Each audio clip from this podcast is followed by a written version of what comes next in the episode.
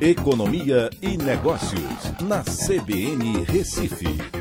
Écio Costa, boa tarde, Écio. Boa tarde, Aldo. Boa tarde, ouvintes da CBN. Bom, o IBGE soltou aí a informação. Desemprego cai. Ah, contou a 16 estados, né? A informalidade está sendo recorde e essa taxa média que apontou o IBGE, acompanhando a média nacional, recuou 12,3. Formalidade tem aumentado muito, né, Écio? É, o interessante dessa análise do IBGE é que ele passou a apresentar essa informalidade agora como uma, uma taxa a ser observada sempre agora pelos dados da PNAD, certo? Então, com isso a gente pode acompanhar essa dinâmica no mercado. Vale a pena, primeiro, é, informar que no final do quarto trimestre de 2019, né, olhando os estados, Pernambuco continua com uma péssima colocação. Certo? Você tem aqui Bahia, Amapá, Roraima, Sergipe, né, na frente com, com taxas maiores, né, e aí depois vem Pernambuco, né, ou seja, estamos aí com a, a sexta pior colocação na taxa de desemprego. É, era a quinta, né? Caiu para a sexta pior colocação na, na, taxa de desemprego a nível nacional.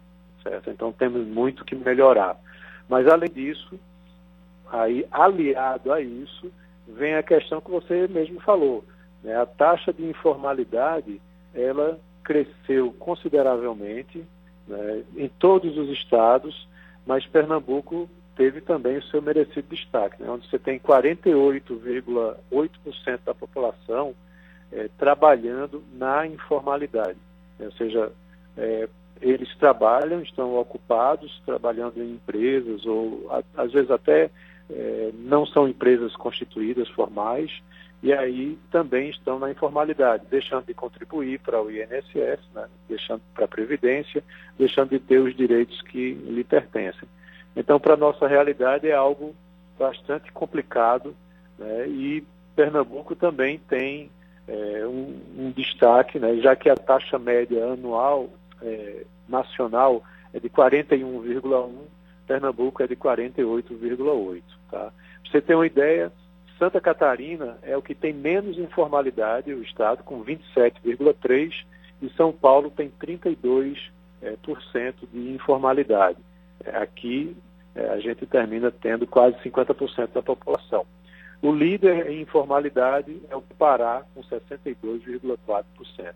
É uma situação bastante complicada, mas de todo jeito você vai olhar os dados do IBGE e ver que é, a quantidade de pessoas desempregadas no total vem caindo, mas ainda num ritmo muito lento. Né? A gente fecha o ano de 2019 com a queda para os 11%, que é, é, ainda assim é uma coisa alta, mas melhor do que estava antes. O Écio, as moedas começaram em baixa no início da tarde, a bolsa também, e parece que vão fechar o dia assim, né?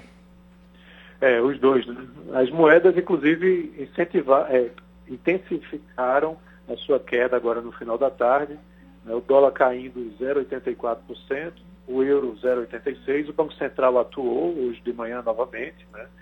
E a Bolsa, eu acho que está repercutindo um pouco aquele dado do IBCBR que saiu hoje, dizendo que a economia, segundo esse índice do Banco Central, cresceu somente 0,89%.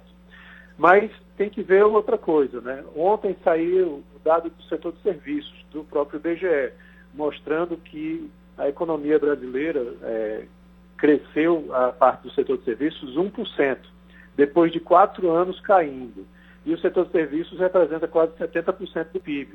Então, pode ser que a gente tenha aí alguns dados contraditórios e eu prefiro apostar mais no, setor de serviços, nos dados do IPGE do que no IBCBR. É verdade. Écio, bom final de semana para você. Até segunda.